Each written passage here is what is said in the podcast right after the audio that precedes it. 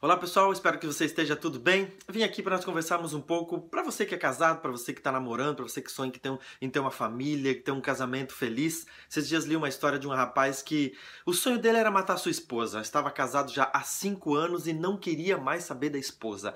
Só brigava, batia nela, xingava. Os vizinhos todos já sabiam que eles se odiavam que, se fosse possível, um morreria. E ele foi então buscar ajuda para o seu pai. Chegou na casa do seu pai e disse assim: Pai, preciso da sua ajuda. Preciso que você resolva um problema para mim. Eu quero matar a minha esposa. Eu tenho bastante dinheiro, o senhor sabe, então eu preciso me livrar dela para ela também não levar a herança, para não levar nada. Então, pai, a única solução que tem na minha cabeça é matar minha esposa, eu preciso da sua ajuda porque eu não quero ir pra cadeia, eu preciso esconder, eu preciso fazer um negócio bem feito. E o pai disse: tranquilo, eu tenho um plano fantástico, já fiz pra um, pra um outro amigo meu ainda quando você era criança, e eu vou te ajudar. É simples, só que é o seguinte: todo mundo sabe que você. Vocês se batem, vocês se xingam, vocês se odeiam. Então, se você matar ela agora, o que, que vai acontecer? A primeira, primeira pessoa que vai ser vai ser pensado que foi você, que quem matou foi você. Então é o seguinte, você tem que fazer uma estratégia.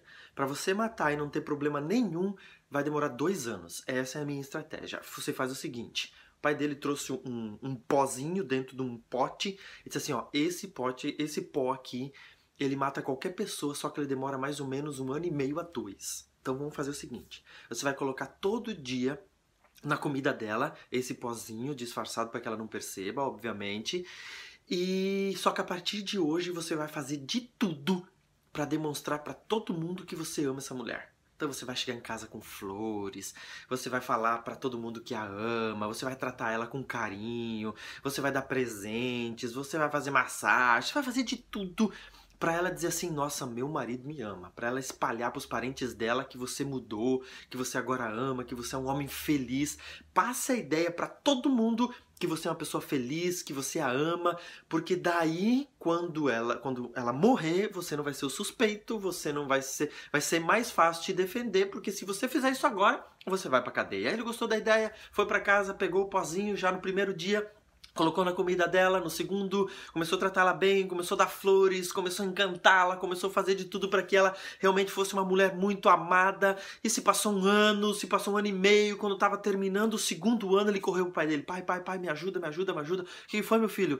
Não, é o seguinte, eu não quero que que a minha mulher morra porque eu descobri nesses dois anos que eu a amo. Eu tentei falar para ela que, que eu só, só fingi que eu a amava e acabei me apaixonando por ela novamente. A gente tá tendo um casamento feliz e eu não quero mais que ela morra. Como que a gente faz para que o efeito daquele veneno não mate? E ele disse assim: Não, fica tranquilo, aquele não é veneno, coisa nenhuma, era um pozinho de arroz que eu peguei aí. Na verdade, o problema estava com você. Eu sabia que o problema não era sua esposa. O problema era você, você que estava cheio de ira, você que não era feliz, você que não sabia levar o seu casamento e eu precisava curar você. Foi a única maneira que eu tinha em mente naquele momento para salvar a sua vida, salvar a dela e salvar o casamento de vocês.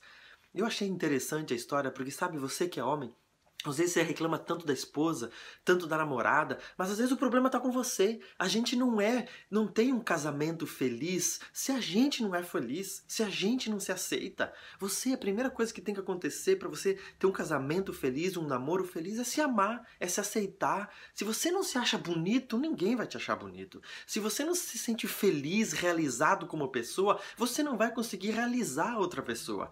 Você, mulher, serve a mesma coisa. Se você não se gosta, se você não se aceita, se você é sempre cheio de traumas e problemas na vida, você vai entrar no casamento e isso vai continuar. Na verdade, todas as coisas no casamento aumentam. As coisas boas aumentam e as coisas ruins aumentam também. Então, quer ser feliz no namoro? Quer ser feliz no casamento? Seja feliz sozinho. Seja feliz você mesmo, porque aí sim, você, todo mundo que viver ao seu lado vai ser feliz, vai te completar. Agora, você está com um problema no casamento hoje? Comece a tratar a sua esposa melhor.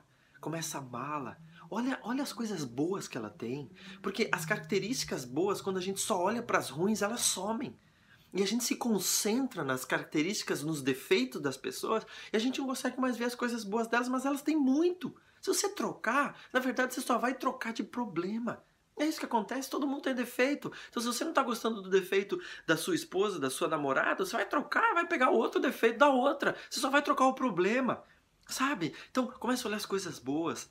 Quantas vezes você elogia, quantas vezes você dá um presente, faça a sua esposa a sua namorada a me...